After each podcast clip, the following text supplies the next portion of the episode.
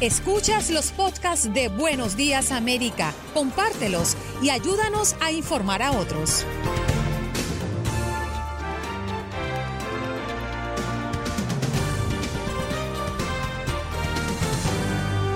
Buenos Días América nos pusimos al día con las noticias desde Nueva York con Max Pérez Jiménez y desde el sur de la Florida con Jorge Hernández, periodista de Univisión 23 Miami. Conversamos con Irma Treviño, portavoz del Servicio de Rentas Internas, el IRS, porque el próximo miércoles se cumple la fecha límite para declarar tus impuestos.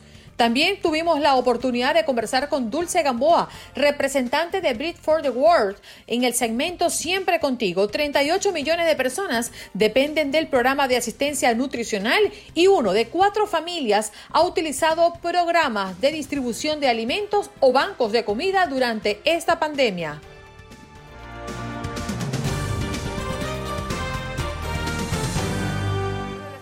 Que la línea telefónica está dispuesta como todos los días para que usted llame, para que interactuemos, para que debatamos y también para que usted nos informe de lo que está ocurriendo en su comunidad. Hoy como tema del día, un tema bastante recurrente en los últimos días, pero como mm, de recurrente también tiene de importancia, porque en poco más de un mes debería estar reiniciando la temporada escolar.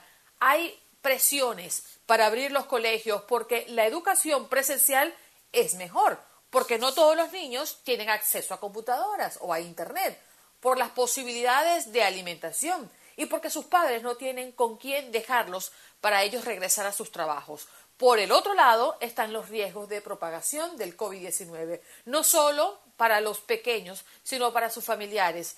¿Qué decisión tomaría si usted estuviera en capacidad de tomarla? Nos encantaría escuchar su opinión. 1-833-867-2346. Puede llamar a partir de este momento e interactuar con nosotros. Hoy hablando del tema de los colegios, el regreso a clase para algunos será en el mes de agosto, para otros será en el mes de septiembre en este país. Usted, ¿qué decisión tomaría? Y también cuéntenos cuál es su situación, porque entendemos que esa decisión que tome va muy de la mano a su situación particular y eso lo entendemos claramente. Nos encantaría conocer su situación y cuál sería su decisión. 1-833-867-2346. Vamos con algunas informaciones que nos han ofrecido recientemente nuestros compañeros. En este caso, vamos a iniciar con Florida, que es un caso crítico que se está viviendo en el estado. Presenta un aumento del 123% en pacientes con coronavirus que requieren respiradores artificiales. Vamos, Mingo, con esta información que nos ofrece nuestro compañero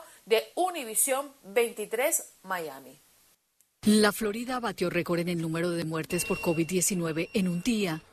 El ingreso de pacientes en los hospitales ha aumentado un 74% según cifras oficiales. El doctor David de la Cerda es jefe de la unidad de cuidados intensivos del Jackson Memorial Hospital, el hospital público más grande del estado. Este sistema hospitalario en este momento tiene 375 pacientes de COVID-19, la mayor cantidad desde que comenzó la pandemia. De la Cerda está a cargo de los pacientes más críticos y ha sido testigo del aumento de muertes. Creo que es un poco lo que vimos la vez pasada, es decir, habría que esperar los 10 días desde el momento del segundo pico para ver el número de muertos y los que estamos viendo ahora. Más del 45% de los hospitales del estado tienen sus unidades de cuidados intensivos a capacidad o tienen menos del 10% de camas disponibles. La que dirige de la Cerda está llena en un 80%. Como esperamos, seguimos aumentando el número de pacientes. Eh, estamos llenando poco a poco todas las unidades de cuidados intensivos del hospital. Los gerentes de hospitales están preocupados por el aumento de 123% de los pacientes que requieren ventilador. Sí, a medida que aumentamos el número de camas de ICU, la mayoría están con ventilador, así que ha ido aumentando. Los hospitales están luchando para contratar más personal médico y temen que pronto sobrepasen la capacidad. El plan de contingencia que ha estado hablando el alcalde es usar el centro de convenciones de Miami Beach, eh, que ya han puesto las camas. El doctor de la Cerda nos dijo que la moral de su equipo está baja. Le pregunté si alguna vez se había derrumbado. Más de una vez, sí, es lo que hemos hablado, es uno la, el estrés que uno siente en estas unidades al tener gente tan extremadamente enferma. Algunos eh, hospitales de Florida están muy preocupados porque dicen que en cuestión de días se les podrán acabar las pruebas para realizar el examen del COVID-19. En Miami, Florida, Vilma Tarazona, Univisión. Bien, nosotros vamos a continuar con las noticias que están ocupando a nuestras ciudades y hay una fuerte mm, oleada de alarma porque la policía de Nueva York busca a un sospechoso que apuñaló a dos personas en un tren subterráneo en Queens, hecho que fue capturado en video. Por cierto, el jefe de tránsito de la policía de Nueva York describió la acción como atroz sin provocación. El, sospechoso fue arrestado momentos después, acusado de múltiples cargos de delito grave de agresión, amenaza y posesión criminal de un arma y actualmente está a la espera de ser procesado. Esto es lo que está pasando en Nueva York. Un video del incidente fue subido a la red social. Seguramente más de una persona que nos está escuchando en este momento lo ha visto, mostrando a un hombre de color atacando a varias personas con un pequeño cuchillo. No está muy claro cuándo tuvo lugar el asalto, pero es una información reciente que se ha dado a conocer en las últimas horas. 1-833-867-2346. José, desde Nueva York, buenos días, ¿cómo amaneces? Sí, buenos días. Oh, yo quería decirle, eh, quería darle un consejito a la gente que anda en bicicleta en esta fecha, y le voy a hablar de lo demás más adelante. Eh, que no se peguen a la puerta de los carros. Cuando se pegan a la puerta de los carros, le abren la puerta y ahí caen. Eh. También le quería decir eh, a toda esa gente que, que quieren que el coronavirus se acabe, que voten por Trump, que voten por Trump, que Trump nunca va, va, a agarrarse de Dios como él tenía que agarrarse cuando agarró la presidencia, de, decir gracias a Dios, gracias a los demás presidentes y a todo el que trabaja en este país. Dar las gracias a Dios número uno, pero Trump eh, así echa, sigue echando maldiciones y cosas y el que quiera que siga votando por Trump, que Trump le va a vender la mentira como le vendió la universidad, que fue todo una mentira y todo lo que vende mentira. Que tengan un buen día, queden con Dios. Bien, gracias José. Nos vamos contigo, Doris, que nos llamas desde el Bronx. Adelante. Buenos días. Eh, yo estoy llamando para hacer, eh, tratar de que ustedes traigan una persona que venga aquí a la radio y le mande un mensaje a la comunidad latina. Ustedes no se están dando cuenta que la comunidad latina, ustedes tienen que salir a la calle y ver cómo es que ellos entran a las bodegas, a los supermercados, cómo están en la calle, tosiéndoles uno encima a los otros, no están protegidos de máscara.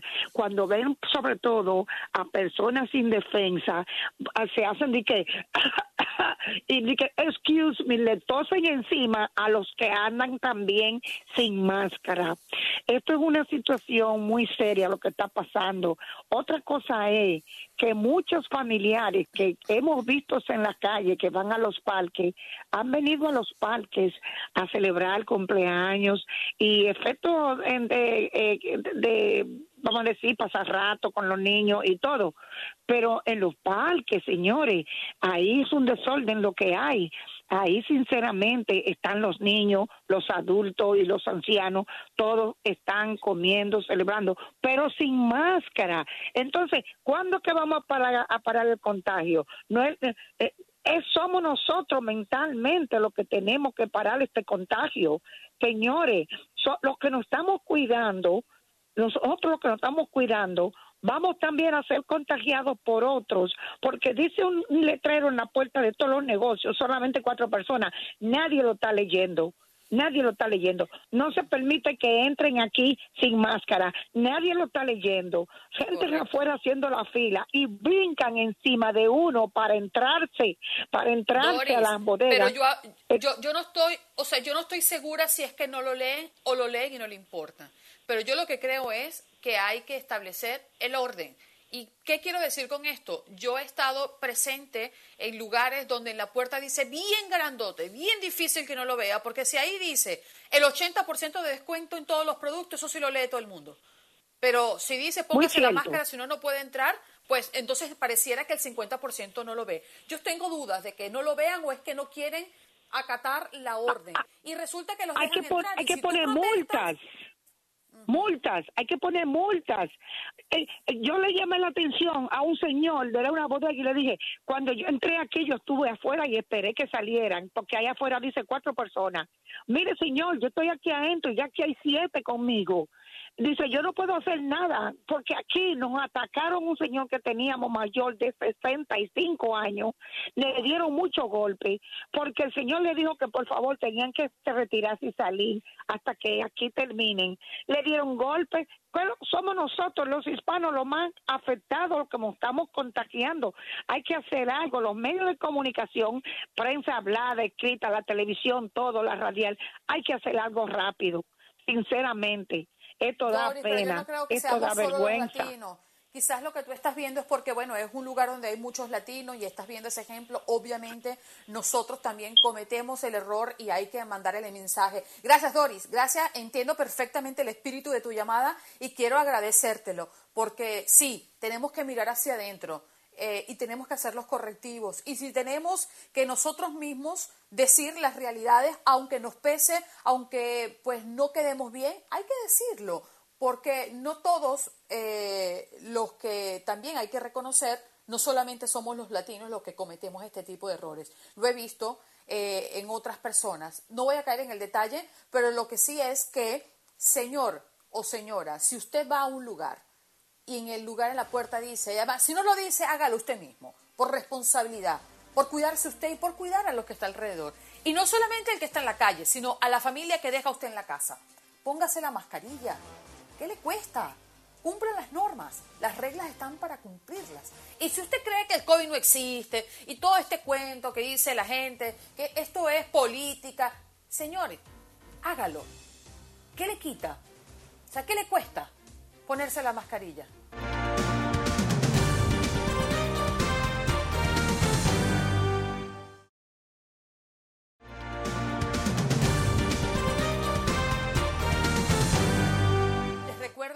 Estamos tocando el tema de las escuelas y el regreso a clase. ¿Cuál sería su decisión? ¿Llevar o no llevar a sus hijos a los colegios cuando se reanude la actividad, bien sea en agosto o en septiembre? Nada está escrito, nada está definido, pero en el caso de que tenga que tomar la decisión, ¿cuál sería la suya? Vámonos con Gaspar, que está en la línea telefónica. Muy buenos días, Gaspar.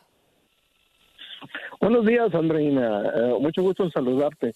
Mira, el, fin de semana estuve escuchando varias estaciones en TuneIn de la cadena de Univisión y eh, los felicito. Tienen muy buena gama de programas. Escuché Radio Mambi allá en Miami. Qué buena música cubana tienen. Los felicito. Los programas que tienen de, de, de como el tuyo Uh, muy buenos comentaristas, pero eh, muy extremistas se me hicieron a mí. Pero bueno, eso eso es normal en la en, en, en, la Cuba en el exilio. Um, este, los programas que tienen en Los Ángeles son muy buenos, eh, se los recomiendo. La 1200, sí. Um, eh, con respecto a la pandemia, mira, esto no no es muy difícil. Ya lo hizo Alemania, ya lo hizo Sudcorea ya lo hizo China. Ah, ahí está el ejemplo. Cerrar completamente el país, ellos lo hicieron, Nueva Zelanda lo hizo, cerrar completamente el país, la mayor parte es dos meses. En dos meses lograron controlar el coronavirus y la mayoría de ellos ahorita ya no tienen ningún problema para reabrir su economía. El presidente no lo quiere hacer. ¿Por qué? Porque ahorita él está liderando un grupo que dice que la economía es más importante que la salud y los y los y los este los científicos dicen que primero tienes que arreglar la salud para poder activar la economía. Esos son los dos lados, los dos extremos a los que el presidente nos quiere mandar. El presidente no quiere tomar decisiones en medio. Él no quiere resolver problemas. Él quiere que lo apoyes a él o apoyes a los científicos. y ahora póngase a pensar la gente, póngase a pensar ¿sí? ¿Por qué ahorita está prometiendo arreglar a los DACA? ¿Por qué está incluso empujando ese rumor de que si lo reeligen va a dar una amnistía a los a los a los a los hispanos? ¿Por qué? Porque necesita su voto. En México acostumbran antes de las elecciones dar un refresco y una torta. para comprar votos. Este señor les está prometiendo el cielo y las estrellas para comprarle su voto. Ahora, pregúntate, ¿por qué no hace lo mismo con la pandemia? Para sería muy fácil empezar ahorita una campaña, ponerse la mascarilla y, apoyar completamente a los científicos para arreglar este problema. ¿Por qué? ¿Por qué no lo hace? Porque ya no lo puede resolver. Él ya se metió en la idea de que tienes que meterte a trabajar y reactivar la economía al precio que sea. Sí, van cerca de 140 mil muertos y a él no le interesa. Él quiere que la gente se ponga a trabajar y reactivar la economía porque él quiere reelegirse y su única gran marca que tiene es la economía. Sí, entonces todo lo que está haciendo es para su propio beneficio. No se dejen engañar, señores. No se dejen vender por una torta. ¿sí? A lo mejor va a ser lo del DACA y ojalá y lo haga, porque esas personas se lo merecen, ¿sí? Pero él no lo va a hacer porque nos quiere. Tres años y medio los persiguió ante las cortes, la corte le dijo que no y ahorita quiere utilizarlo para comprar su voto, ¿sí? Y esto de la pandemia no es difícil, ya lo hicieron muchos países, ¿sí? Cerrar el gobierno, el, país 50 días, controlar la epidemia y, la economía va a reactivarse así de rápido. Pero no lo quiere hacer porque no tiene tiempo, ¿sí? ya no le queda tiempo. Gracias. Gracias, Gaspar. Y fíjate que, que, nosotros reflexionando un poco de cómo vivimos el inicio de la pandemia y cuando comenzaron a, a, tomar, a hacer toques de queda al inicio de todo este proceso, por allá por el mes de marzo, por el mes de abril, y decían, ¿qué es cerrar el país por 15 días? Eso es mortal, catastrófico, eso es el desastre. Pero señores, seguimos a medio abrir por meses. ¿Qué vale más? ¿Que podamos hacer un esfuerzo todos por 15 días o que sigamos viviendo a medias, que es lo que estamos haciendo ahora?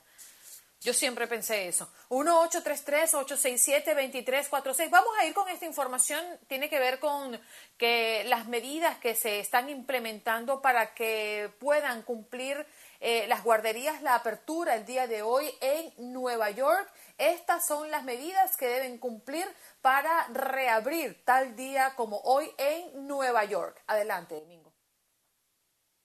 Las guarderías o centros de cuidado infantil de la ciudad de Nueva York van a ser reabiertas, pero eso sí, con una serie de condiciones. Nuestra colega Isabel Peralta Gil tuvo la oportunidad de hablar con una propietaria de uno de sus centros en el Bronx y nos dice cómo se está preparando para este día lunes.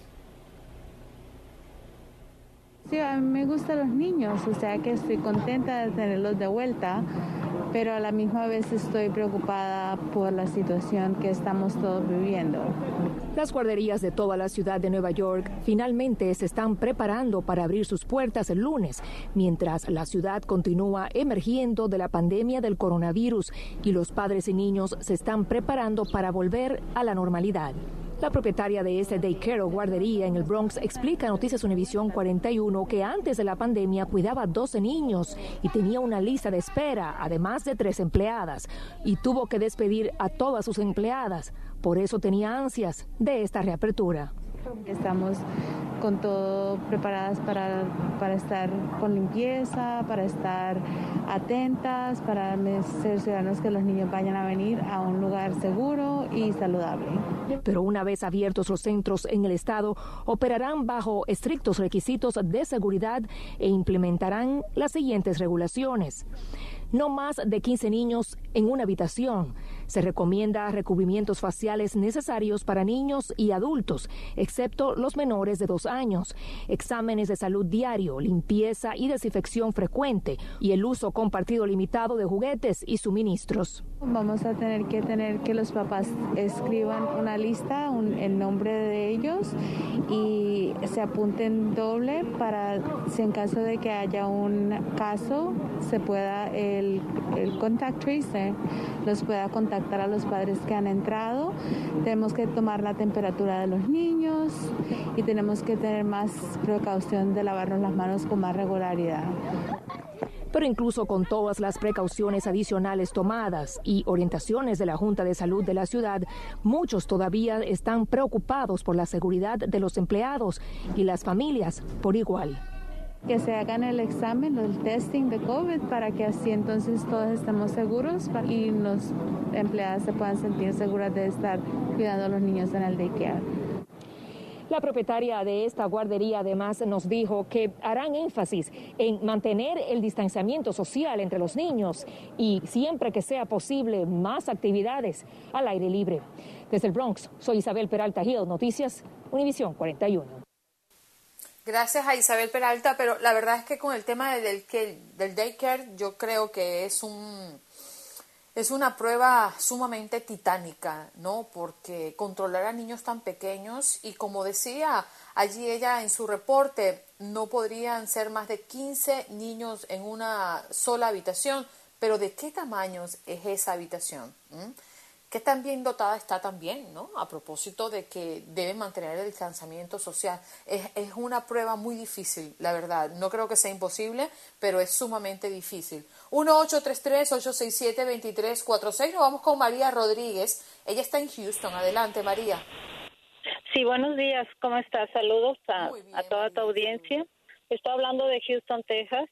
Y pues nomás en referencia a las personas que quieren regresar a sus niños a la escuela, pues yo no, no estoy de acuerdo. Honestamente aquí estuve ayer, ayer leyendo un artículo de, de, de, las, de los daycares que, que están, en, junio habían fallecido 23 niños en todo el estado de Texas.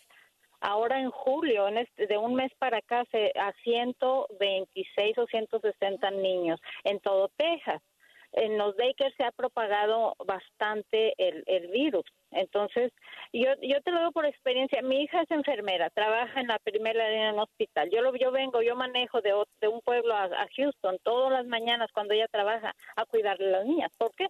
Cerraron los Bakers y para mí está mejor. En el daycare que mi hija llevaba a sus niñas apareció un caso. Y le digo, bendito Dios que no están yendo esas niñas a, ese daycare. Eso, eso, es realidad, es realidad. Ahora, en cuestión de, de, de escuela, uno hay que sacrificarlos, lógico, no es lo mismo pero hay que sacrificar un año, medio año, lo que sea, que estar en su casa. Mi hijo se graduó todo y no hubo fiesta, no hubo festividad, no hubo graduación, no, no hubo nada. Pero eso pasa, le digo, es algo que, que estamos viviendo y tenemos que aprender a vivir esto. Es que, que ya nos aprendamos a tener esta experiencia ¿Qué más queremos? Tanta cosa que hemos visto y se ve y se ve y se ve todos los días. Yo de mi familia ya tengo cuatro personas enfermas. Mi, mi cuñada está muy malita, tiene dos semanas en el hospital, le acaban de, de poner en tubar y apenas tiene dos días que está respirando. ¿Y tenía alguna realidad. ella? María? Eh, fíjate que no, gracias a Dios. Ella tiene 70 años, pero ella era muy saludable, hace deporte, en bicicleta, todo. Muy bien. Lo que pasa es que, pues, también por la edad pero nada más padecía como de alergias, algo así, pero eh, y mi, mi otra prima y su esposo, eh, eh, perdón. ¿Tus otros familiares contagiados ¿qué, edad tienen? ellos, bueno, una tiene 57 años y su esposo 55 parece. Y ellos, este, pues tampoco no saben de dónde de dónde lo, lo tomaron. Y una sobrina en Dallas, Texas, ayer apenas me acaba de decir que ella fue a dejar a su esposo al hospital que se sentía mal. A ella le hicieron la prueba y que le dijeron que no. A los tres días le llegó una carta que sí, que ella también era positiva. O sea, realidad es realidad. Por favor, sí nos tenemos que cuidar. Sí nos tenemos que cuidar. ¿Tu sobrina? Ella tiene 39 años. Imagínate. Y el muchacho tiene 35, parece, es más joven que Sí, todas las, en todas las edades. Sí, en todas las edades. Y fíjate, la niña de 11 años que murió acá en el condado de Broward la semana pasada. Gracias, María, por, por entregar tu testimonio y, conversar Sí, por favor, por ¿eh? favor, este, mm, cuiden sus niños, cuídense ustedes mismos, hagan lo mejor posible, por favor, y por favor, si está, es, es algo verídico, no es mentira, eso no, no. Así es. Bueno, gracias María por comunicarte con nosotros desde Houston. Y recuerden, hoy día Mundial del Rock, a propósito también de las noticias que están eh, a la orden del día, pues es información de último minuto y que compartimos nosotros hace pocos momentos. Simpson Mandela, hija de los íconos eh, de Sudáfrica, Nelson Mandela, ha muerto el día de hoy por la mañana a los 59 años en un hospital de Johannesburgo. Desde 2015 ella era la embajadora sudafricana en Dinamarca. La causa de la muerte no ha sido anunciada.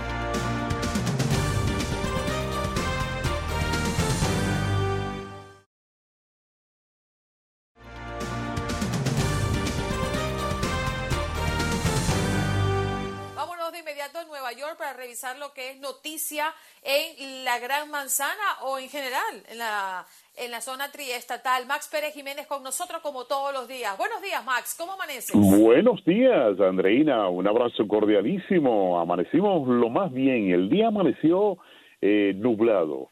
De buena a primera salió el sol, está parcialmente soleado. Ahora vamos a tener temperaturas máximas en la ciudad de Nueva York en el día de hoy por los 88 grados.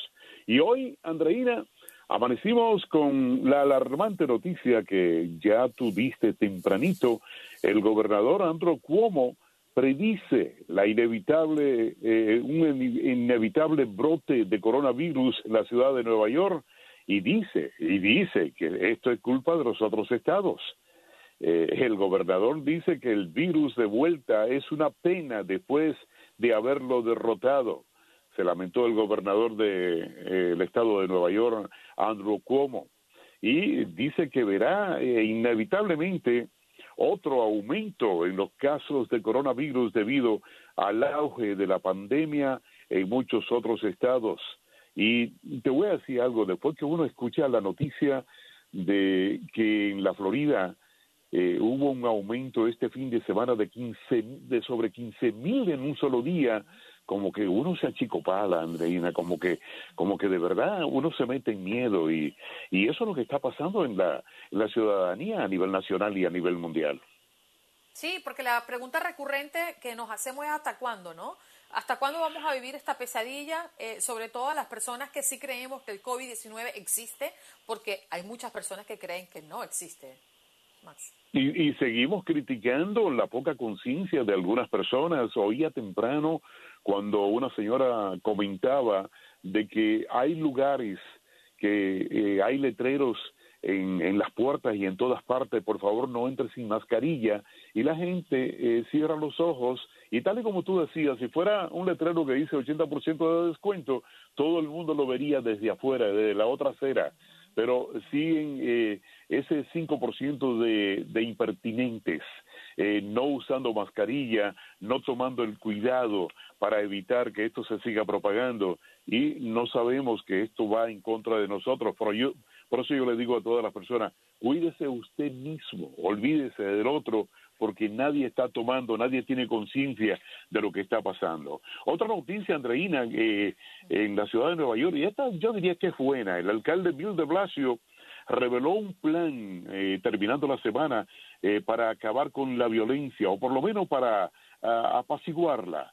Eh, la violencia de armas en las calles de Nueva York y aunque el plan tendrá un enfoque en la comunidad, el alcalde anunció que la presencia policial aumentará en más de 20 calles de la ciudad de Nueva York desde que comiencen. O sea que el pasado viernes dice que ya comenzaron, verán la diferencia verán muchos policías en automóviles y muchos policías a pie y sobre todo, como dice el alcalde, en las zonas calientes.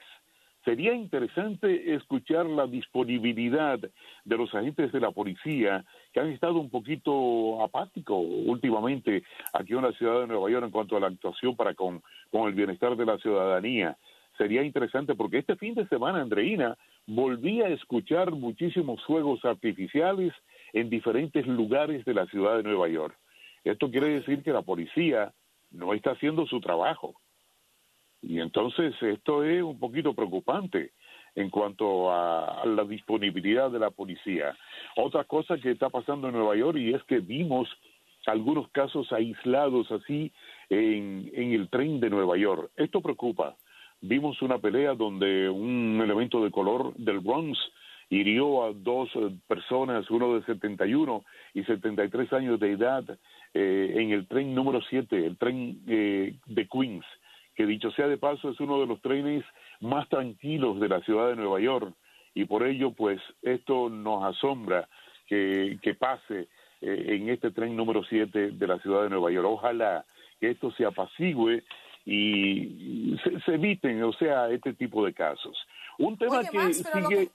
perdóname que, te interrumpa, pero estábamos viendo justamente ese caso un poquito más temprano y pareciera que no era como una pelea, sino más bien eh, eh, era una persona que se atrevió a, a, herir a otros que estaban allí adentro, pero pareciera que no tenían nada que ver uno con los otros, ¿no? Sí, como que era individual, los dos elementos estaban separados y el elemento de color, eh, lo que podemos ver en el video, porque es la única información que tenemos. Luego la policía dice que el elemento fue detenido y que el nombre del elemento es Patrick Chambers, de 46 años, que fue puesto bajo custodia el pasado sábado. Sí, se ve como individual pero al final se ve uno, un oficial del el Departamento de Transportación de la ciudad de Nueva York que viene a hacer presencia, entonces mientras el elemento se escapa. Pero se ve un caso aislado, se ve como que el elemento estaba sentado en el vagón del tren y de buenas a primeras se incorporó y con una arma eh, punzante pues hirió a los dos elementos que dicho sea de paso, las dos personas heridas son blancas y el, culpable, el que está atrapado, es una persona de color. Bueno, eh, eh, otra noticia que sigue preocupando no solamente a las madres, Andreina, a, a, todo el mundo en la ciudad de Nueva York, la posible apertura de las escuelas, y esto es a nivel nacional, porque te oía a ti también hablando de la posibilidad de apertura de, la, de las escuelas eh, en Miami, en todas partes de los Estados Unidos, pero esto está trayendo mucha preocupación, y yo estuve hablando con algunas, algunas madres jóvenes, eh, de niños pequeños, preguntándoles cuál es su disponibilidad como madre para llevar su niño a la escuela. Ella me dice, bueno, sabemos que tenemos que llevarlo porque si no, el, niño se va a quedar detrás en cuanto al grado escolar, pero realmente tenemos miedo. ¿Es así, Andreina? Hay miedo, hay miedo, claro, hay miedo. Hay miedo, hay mucha incertidumbre, pero dentro de la ansiedad de poder regresarle a nuestros hijos una normalidad, porque ellos también extrañan a sus compañeros, porque ellos también eh, tienen mucha expectativa. Por ejemplo, el mío dice, en agosto voy a ser niño grande, porque voy a entrar al kindergarten, o sea, él va a dejar el BPK y va a ir a un colegio de niños grandes. Y él está que en agosto va, que en agosto va. Y eso lo tiene en su cabeza desde hace muchos meses atrás. no, está programado. está esperando el momento. Claro, claro, y, claro. para ellos también, ¿eh? Bueno, pues cerramos con una buena noticia, Andreina. Ay, eh, qué bueno. Sí, en la ciudad de Nueva York, pues eh, se acaba de abrir el Parque Highland, que es un lugar eh, donde todos los neoyorquinos cercanos a esa área lo utilizan para caminar. Y como estaba cerrado el Parque Highland en el lado oeste de Manhattan, volverá a recibir a los visitantes a partir de este jueves un anuncio positivo, así que el anuncio fue hecho por el comisionado de parques de la ciudad de Nueva York, Mitchell Silver, y ya lo saben, pueden prepararse para seguir caminando en la parte oeste de Manhattan, en la ciudad de Nueva York. Así que, Andreina, hoy vamos a tener un día parcialmente soleado, caliente al estilo de Miami, aquí en la ciudad de Nueva York, con temperaturas por los 88, casi 90 grados. Bueno, Max, que lo disfruten. Muchas gracias por este contacto. Nos reencontramos mañana. Cuídate mucho, ¿eh? Un abrazo, Andreina. Gracias. Buenos días.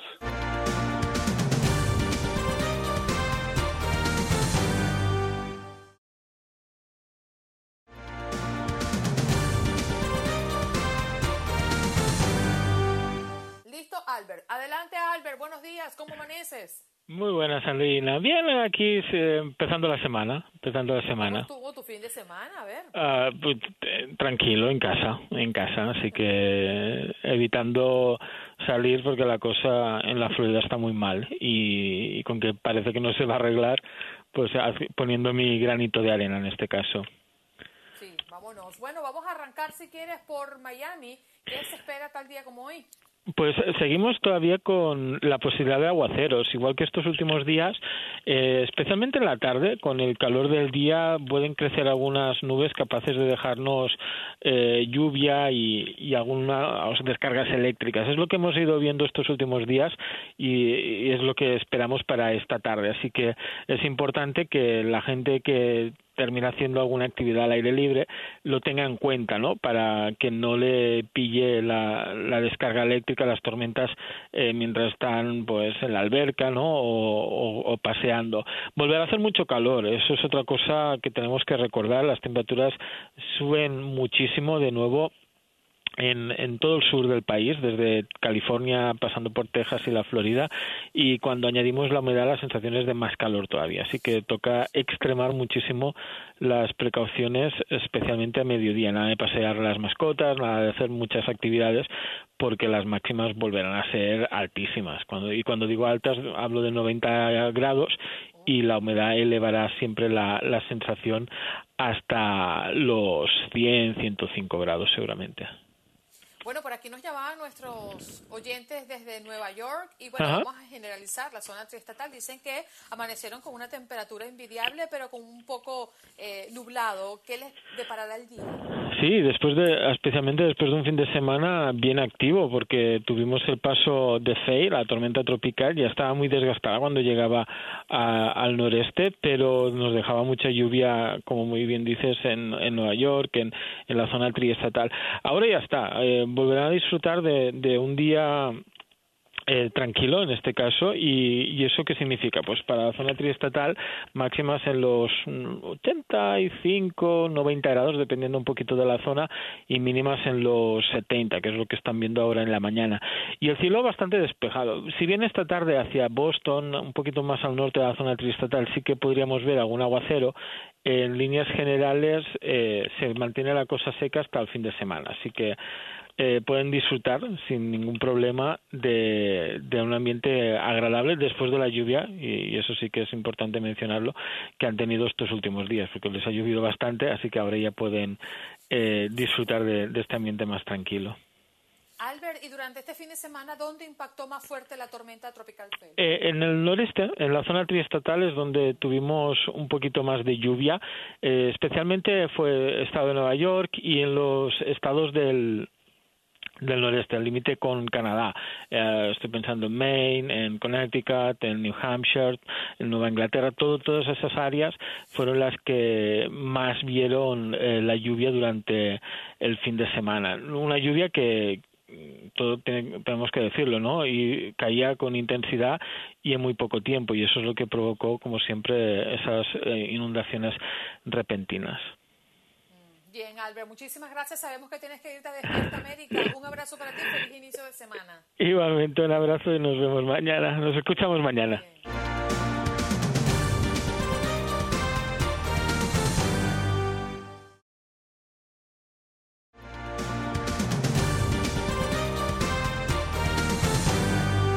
Vamos con Jorge Hernández. Está listo para hablarnos de lo que ocurre en el sur de la Florida. Jorge, buenos días. ¿Cómo amaneces? Andreina, ¿cómo estás? Feliz día, saludos a todos los radioescuchas y buenos días, América. Cuéntame, ¿cómo están por allá hoy? Bueno, impactados, impactados por las cifras que siguen subiendo y además las playas de Miami siguen estando llenas como parte de lo que estamos mirando desde esta ventanita. ¿Tú cómo lo ves, Jorge? La verdad que lo veo bien complicado. Estaba viendo un reportaje que salía hace Hace 20 minutos salió un reportaje sobre los casos de coronavirus, las personas que le daba el coronavirus. Es un, es un estudio que se hizo en Londres sobre que a los tres meses, a los 90 días de que te dé el COVID-19, te podría volver a dar. Imagínate que el sistema inmunológico se deshace de esos anticuerpos. Entonces, es bien preocupante que sigan todavía estos casos. Estamos rompiendo récord. 15.299 nuevos casos se reportaron este domingo a las 11 de la mañana. Estamos esperando, obviamente, el nuevo reporte que se entregará a las 11 de la mañana el Departamento de Salud. 29 nuevas muertes también en lo que fue desde el sábado a domingo. Así que ya hemos alcanzado 269.800 casos aquí en la Florida. Tremendo. Es una terrible situación. Mientras tanto, como tú dices, las playas llenas, el Cayo Hueso, que tuvimos una reportera en todo este fin de semana, también vimos mucha gente que no se protege, mucha gente que simplemente enfrenta nuestras cámaras y nos dice que ellos no creen en lo que está pasando, no creen en el coronavirus.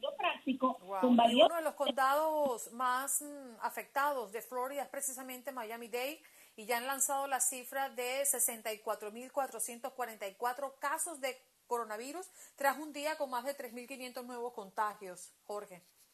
Es verdad, nuestro condado aquí es, el que comenzó con menos casos, porque si tú te acuerdas, los, la mayoría de casos se registraron en el condado Broward, que fue el centro de la epidemia del coronavirus aquí en nuestro estado de la Florida, pero Hoy en día tenemos más del doble de los casos del condado Broward, como tú decías, más de 60 y pico mil casos en Miami-Dade, cuando Broward está reportando 30 mil casos. Lo curioso aquí es que hace poco menos de dos meses en el condado Monroe empezaron con 10 casos. Esto fue antes de que reabrieran el condado. Recordemos que el condado morró en los Cayos de la Florida, donde queda Cayo Hueso, y de repente de 230 casos ya tienen hasta el día de hoy 572 casos en el condado Monroe, luego de que se, se, se, reabriera el condado.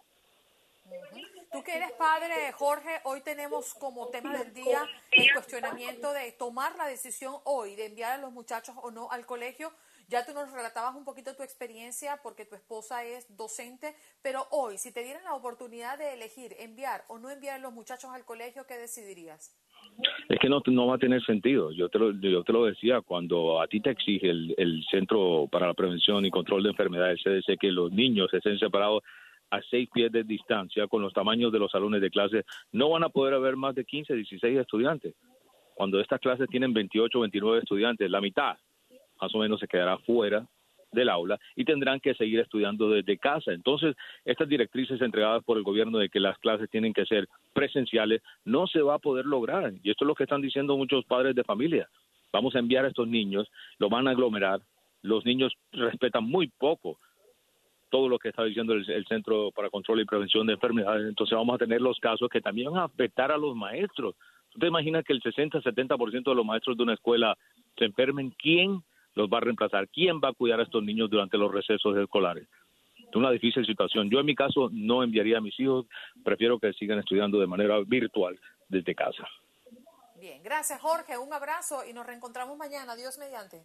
Claro que sí, Andreina, un abrazo y saludos a todos tus radioescuchas, que tengan un excelente lunes.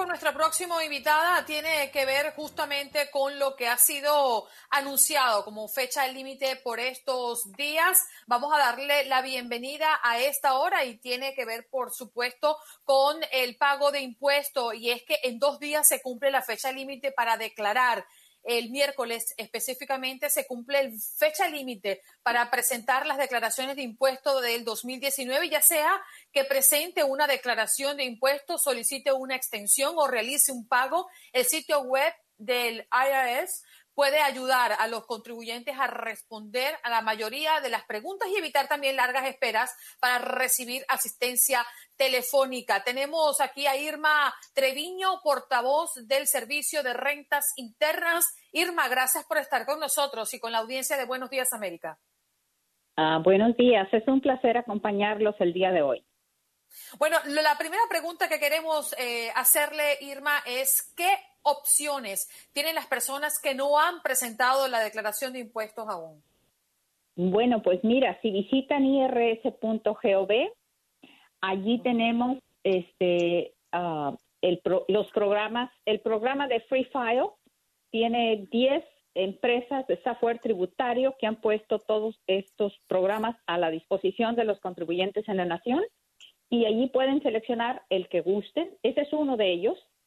Otra opción están los programas Vita que están ya abiertos en toda la nación. Pueden comunicarse al 1-800-906-9887 y preguntar dónde hay un programa Vita cerca donde ellos viven. Les pueden ayudar a preparar y a presentar la declaración electrónicamente.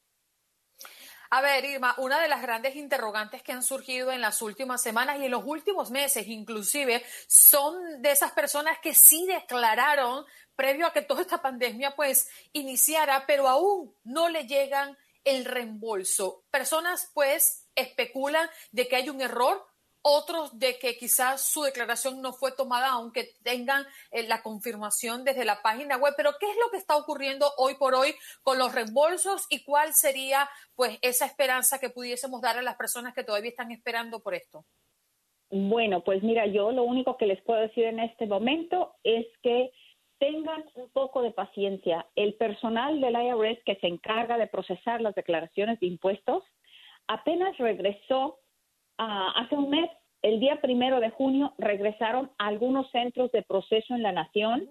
Este, dos semanas más tarde regresó otro grupo a otros centros de proceso, así es que las declaraciones de impuestos se están procesando, pero no al mismo ritmo que en una temporada de impuestos normal. Recuerden que este año todos sufrimos la pandemia, a todos nos afectó y el, muchos del personal del IRS de esos centros de proceso tuvieron que irse a casa, igual que muchos otros de los contribuyentes en la nación. Así es que a eso se debe el retraso. Estamos trabajando lo más que se puede, pero un poco de paciencia, sus reembolsos van a llegar. Ojalá que hayan elegido el depósito directo, porque de esa manera más rápido les llegará a sus cuentas de banco. El depósito directo es aquellas personas que tienen enlazada una cuenta bancaria a su pago de impuestos, ¿cierto? Así es. ¿Cuáles son las opciones para las personas que tienen empresas? Ya hablando un poco más de las empresas en el caso de presentar sus impuestos. Bueno, pues ellos también este, se está venciendo la fecha límite eh, para aquellas corporaciones que tienen una fecha límite este, regular, o sea que su año tributario vence el 31 de diciembre, también ellos tienen que presentar sus declaraciones de impuestos y pues en el caso de ellos tendrán que ya estar este, poniéndose de acuerdo con su preparador, con su contador, para presentar estas declaraciones de impuestos en irs.gov, este, diagonal SBSI. Allí tenemos mucha información para los empresarios. Bueno, esto creo que es una pregunta recurrente, pero válida siempre. Las personas que no están familiarizados con el sistema, personas que tienen temor aún y cuando eh, han pasado años declarando o son primeros en declarar en este país. ¿Cuál es la mejor recomendación, Irma, que tú le das? ¿Que se busquen un asesor o solo pueden llevar a cabo esta aplicación? Mira, es mejor que busquen la ayuda de un preparador de impuestos definitivamente, si esta es la primera vez que vas a presentar, este, también visita la página, tenemos mucha información en inglés y en español y hasta en otros idiomas, así que es bueno, visita la página, lee, documentate si es la primera vez que vas a presentar la declaración de impuestos, ¿por qué no? Ahora en día todo mundo lleva en la mano un teléfono, acceso al Internet, visiten la página. Para cuando usted vaya al preparador de impuestos, usted ya sabrá qué preguntas hacer. Es importante estar bien informado. Oye, Irma, las personas que declararon antes de la pandemia y que se comprometieron a hacer los pagos que les corresponde en los próximos meses. ¿Qué hay con esas personas? ¿Se le, eh, eh, se, le mm, extendió el plazo o cómo es que deben hacer la reestructuración para pagar sus impuestos? Pues mira, ya la fecha límite para ellos, este, recuerden que el 15 de julio se extendió, se extendió, el tiempo para presentar y pagar los impuestos. Así que aquellos que este, suspendieron sus pagos por lo mismo, porque se les extendió la fecha, este, ahora ya tienen que reanudar sus actividades y, hacer un esfuerzo de eh, pagar o empezar a hacer sus pagos a partir del 15 de julio. ¿Qué hay con aquellas personas que no tienen el requisito de presentar una declaración de impuestos? Y recordarle, Irma, a todos nuestros oyentes cuáles son esos requisitos. Bueno, pues mira, qué bueno que me haces esa pregunta porque también este 15 de julio vence la fecha para aquellos contribuyentes en la nación que no han presentado la declaración del año 2016. Todos estos contribuyentes son más de un millón de contribuyentes en la nación y el IRS tiene 1.5 millones, mil millones de dólares de impuestos federales retenidos y muchos de estos contribuyentes ganaron poco dinero, pero sí tuvieron retención de impuestos. Así es que les estamos, estamos haciendo un llamado. Presenten la declaración porque quizá el preparador les dijo, mira, tú no ganaste tanto dinero, no vas a pagar impuestos. Pero ¿qué va a pasar con, ese, con esos ah, impuestos retenidos? ¿Te los vas a regalar al Departamento del Tesoro? Pues no creo que sea buena idea porque este dinero les puede caer bien ahora, especialmente en esta situación que vive el país. Así que hay que presentar esas declaraciones de impuestos del año 2016 para este 15 de julio, para que de esa manera puedan recibir un reembolso. Fíjate que el reembolso promedio calculamos que es como aproximadamente de 861 dólares. Esto no incluye los créditos, así es que los contribuyentes pudieran estar recibiendo, si mandan esas declaraciones de 2016, quizá 3, 4 mil dólares de reembolso.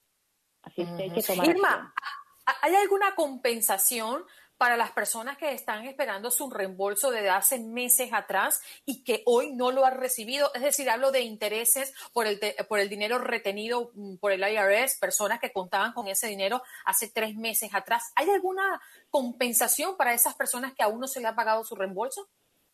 Mira, este, ah, recuerda que la, esto de la pandemia nos afectó a todos.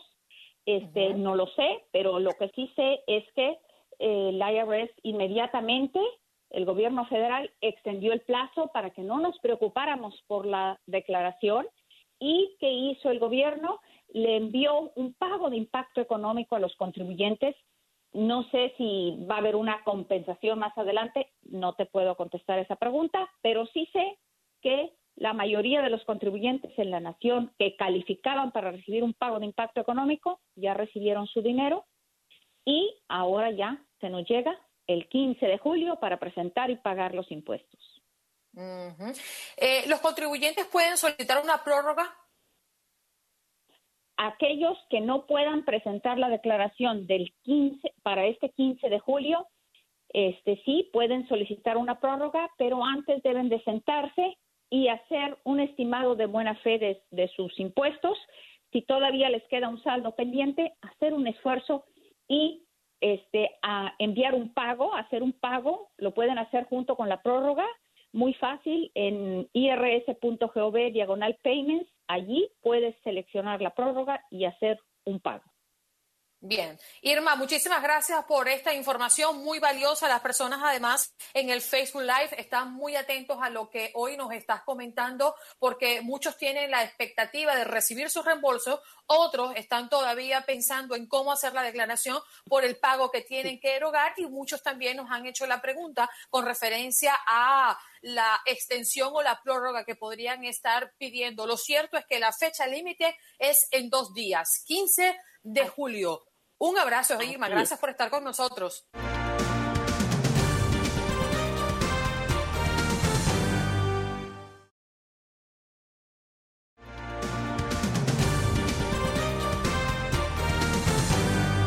Vámonos de inmediato con nuestro segmento Siempre contigo. 38 millones de personas dependen del programa de asistencia nutricional y uno de cada cuatro familias ha utilizado programas de distribución de alimentos o bancos de comida durante esta pandemia. Nuestra invitada Dulce Camboa, representante de Breed for the World, nos viene a hablar un poco de qué se trata todo esto. Dulce, gracias por estar en Buenos Días América de costa a costa.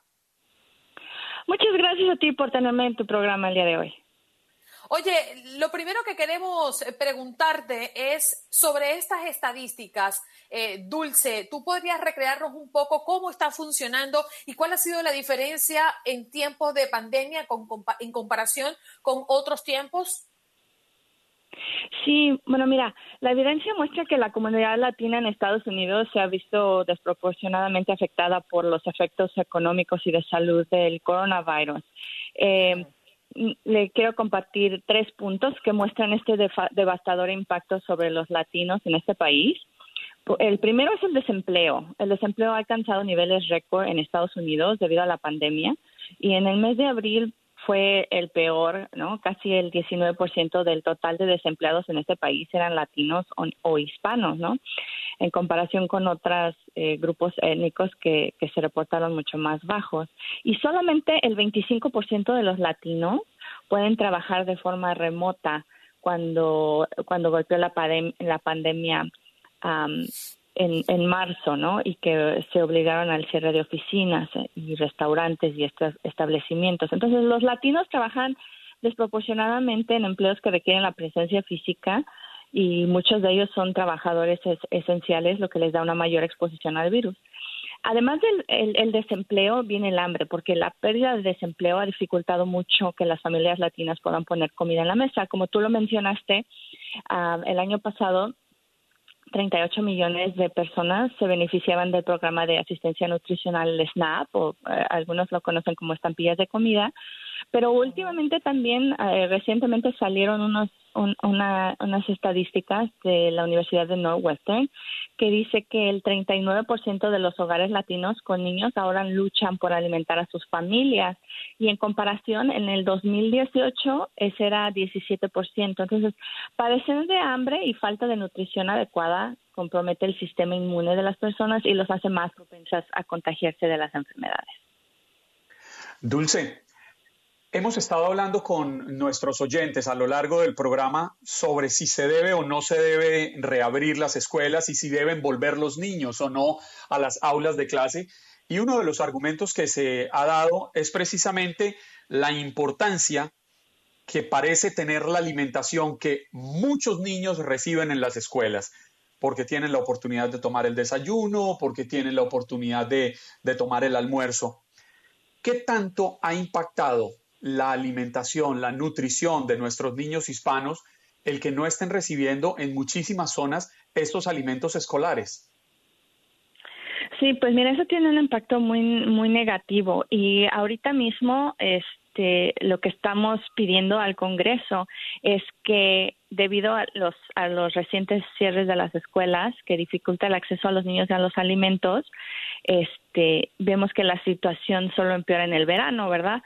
Eh, generalmente es lo que pasa todos los años. Ahora es mucho peor con la pandemia. Entonces, lo que estamos diciendo es que eh, le pedimos incrementar el financiamiento para, para el, un programa que se llama Pandemia EBT, que es, es como una tarjeta de débito con el que las familias pueden comprar comida durante, durante el verano mientras las escuelas están cerradas.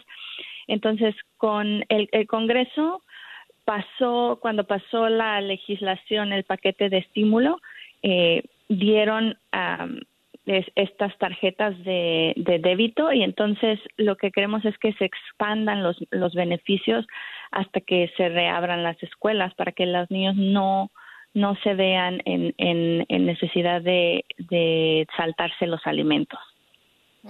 Queremos despedir esta entrevista, eh, Dulce, con esta opción para nuestra gente, para nuestra comunidad. ¿Dónde pueden ubicar más información? ¿A dónde pueden dirigirse? ¿Y cuáles son las opciones que hoy por hoy tienen ustedes como organización para brindarle a nuestra gente?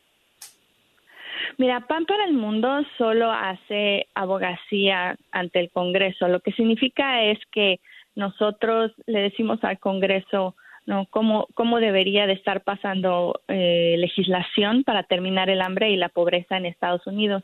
Pan para el Mundo no hace este servicios directos en términos de caridades, por ejemplo, pero eh, si la gente necesita eh, comida, comida, asistencia alimentaria, pueden buscar en sus en las agencias estatales para poderse eh, incorporar al, al SNAP o, a, o las estampillas de comida.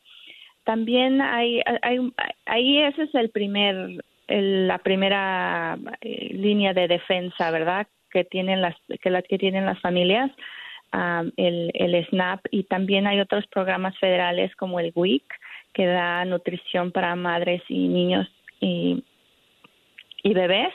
Entonces, esos son los dos programas que, que yo recomiendo para la, para la comunidad latina, que, que, vean si son elegibles y pueden hacerlo en las, en las agencias estatales eh, del, del programa de SNAP y, y WIC. Bien, muchísimas gracias. Eh, perdóname, Andreina, no, Dulce, quería, quería rápidamente, eh, ¿quiénes son elegibles? ¿Se necesita tener un estatus migratorio legal o no es obligatorio?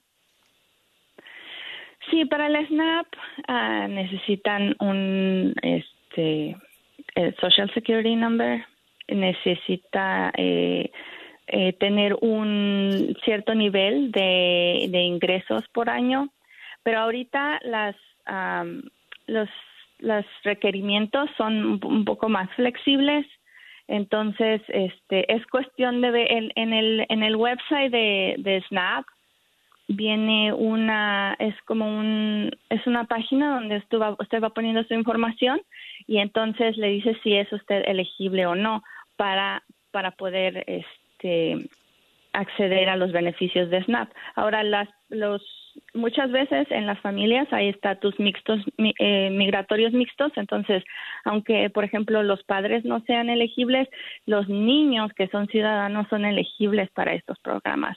Entonces, es importante que, aunque, aunque tengan este estatus migratorio mixto, que puedan, que puedan acceder a estos programas a través de los niños. Bien, Dulce. Muchas gracias por estar con nosotros en Buenos Días América en el marco de este segmento Siempre contigo. Muchas gracias a ustedes. Que tengan buen día. Bien.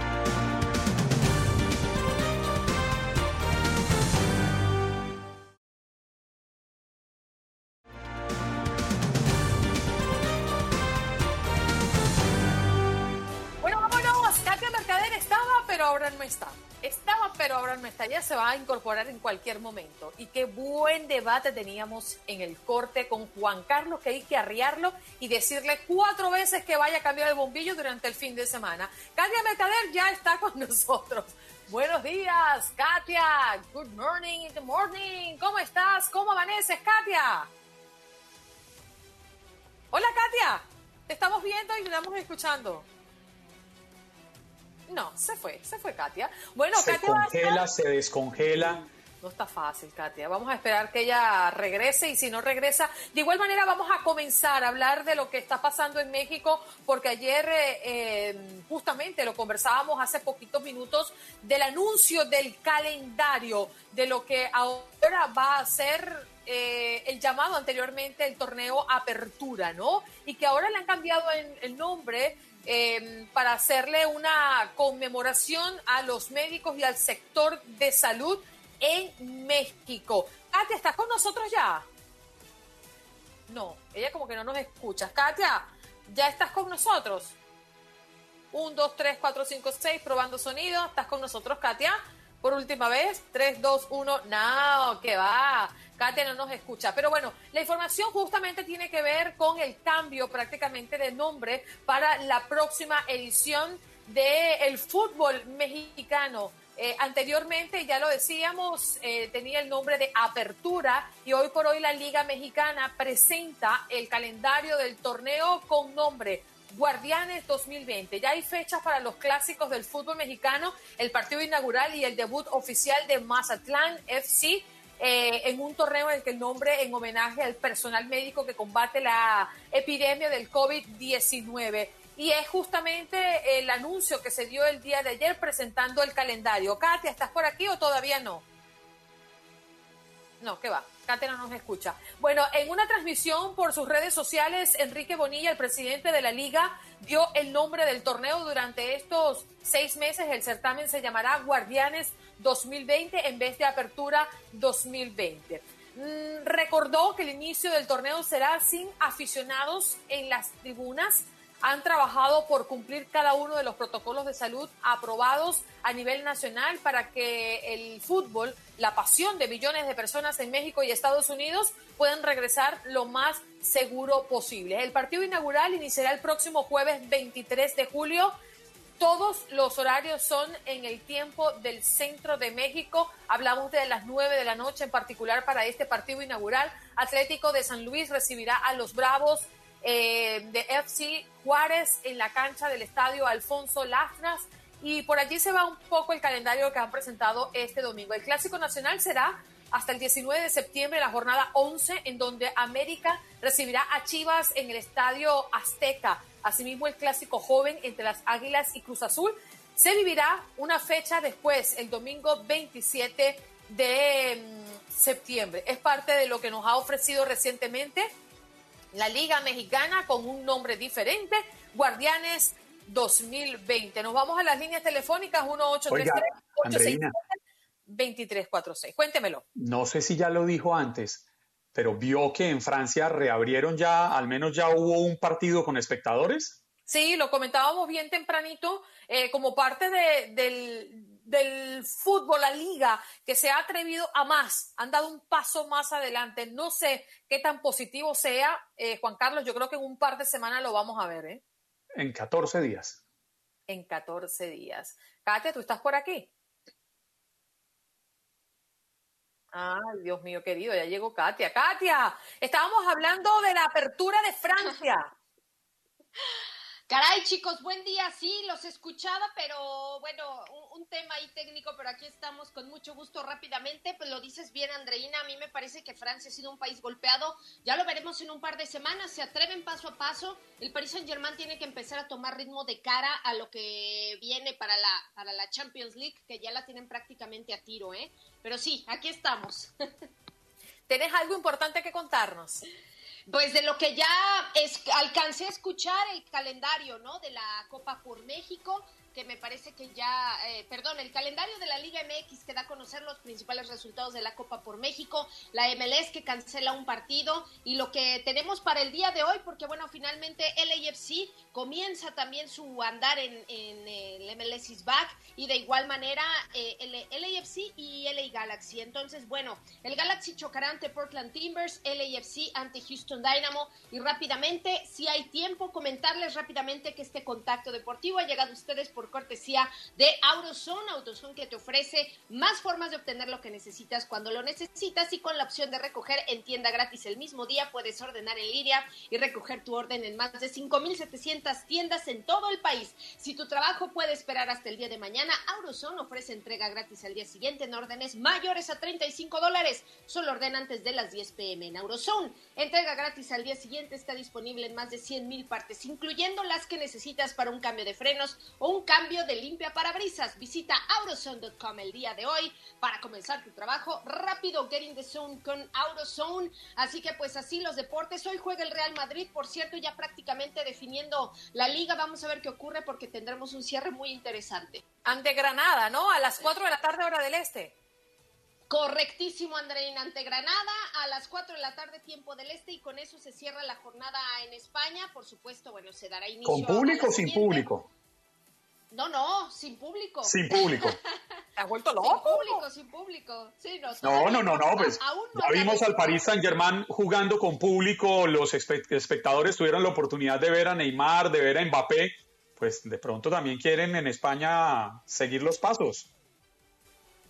Sí, sí, aunque bueno, eh, todavía no ha estado, no ha sido autorizado, mejor dicho, el tema por el gobierno español. Entonces Real Madrid irá a hacer la visita a Granada y pues por ahora no. Y también rápidamente mencionar si hay oportunidad de que el Cádiz, el Cádiz Fútbol Club ha sido ascendido ya a la primera división. Es muy interesante porque este club eh, también de Andalucía y tendremos por supuesto ya ahora tres clubes en primera división de España procedentes de Andalucía. Está en la primera división del fútbol español después de 15 años. Ya está el español descendido, todavía faltan por definirse otros dos más que desciendan y otros dos más que asciendan. Así que bueno, de alguna manera siempre es interesante porque también en cuanto a definición de ligas no solo es título Champions, sino también quien baja y quien sube. Katia, eh, te despedimos, pero no sin antes consultarte lo que ha sido una polémica, una diatribia eh, en las últimas horas en Buenos Días América. Esos nombres que para uno y para otros eh, tienen significados diferentes. Estábamos hablando, tú que eres mexicana, güey, ¿para ti es grosero? A ver, originalmente la palabra eh, es una, digamos, no quiero decir grosería, pero no es una palabra que pueda usarse como decir amigo, amiga, eh, pero ahora ya se ha adaptado un poco más, ¿no? Lo que viene siendo tío o tía en España, chaval, chico, pero a ver, yo no la uso, a mí no es una palabra que me agrade para dirigirme ni a mis amigos ni a, ni a personal eh, cercano, para mí no es que sea un insulto, pero no me gusta su uso, la verdad. Bien, Se ha gracias. extendido y popularizado, pero a mí no. Bien, y todo esto nace por porque un oyente habló diciendo de que parcero no le gusta eh, y habló de que los orígenes de, de esa palabra pues era un poco difícil digerirla, para decirlo de alguna manera. Pero ya parcerito, mi parcerito preferido me dio autorización para llamarlo de esa manera, Juan Carlos Aguiar, así que todos estamos aquí en Sana Paz. Eh, mi querida Katia, un abrazo para ti. Besos para todos. Feliz día, feliz lunes. Chao, Katia. Juan Carlos, mándale a Mapuche, chico. No, voy con otra semana de indiferencia que ya está cayendo. ya está cayendo redondita, Katia. De aquí al miércoles me está implorando. Qué triste. A lo, mejor me, a lo mejor me implora que siga con la misma indiferencia, pero algo me va a implorar. Sí, seguramente. Katia, te queremos. Por lo menos. y yo ustedes, chicos. El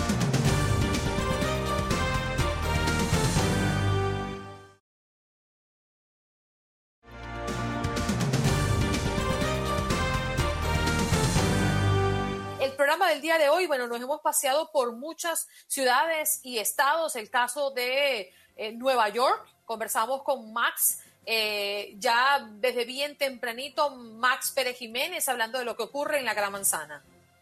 Y tuvimos nuestra ventana al tiempo con Albert, con Albert Martínez, que nos contó cómo está el tiempo en todo el país de costa a costa. Jorge Hernández, periodista de Univisión 23 Miami, hablándonos de lo que ocurre en el sur de la Florida. Nos acompañó Irma Treviño, portavoz del Servicio de Rentas Internas IRS, hablándonos acerca de cómo este miércoles cumple la fecha límite para declarar impuestos. Y Dulce Gamboa, representante de Beat for the World, hablando de los 38 millones de personas que dependen del programa de asistencia nutricional y otros beneficios. Nos tenemos que despedir. Hasta mañana, parcero. Cuídese mucho, ¿eh?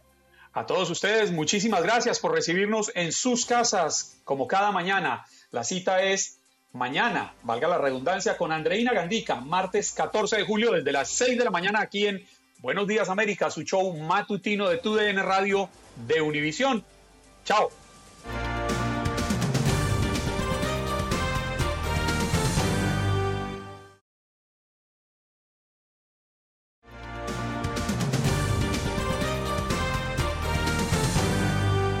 Espero que hayas disfrutado de nuestro podcast y recuerda que puedes seguirnos en las redes sociales en Buenos Días AM. Esa es nuestra página en Facebook.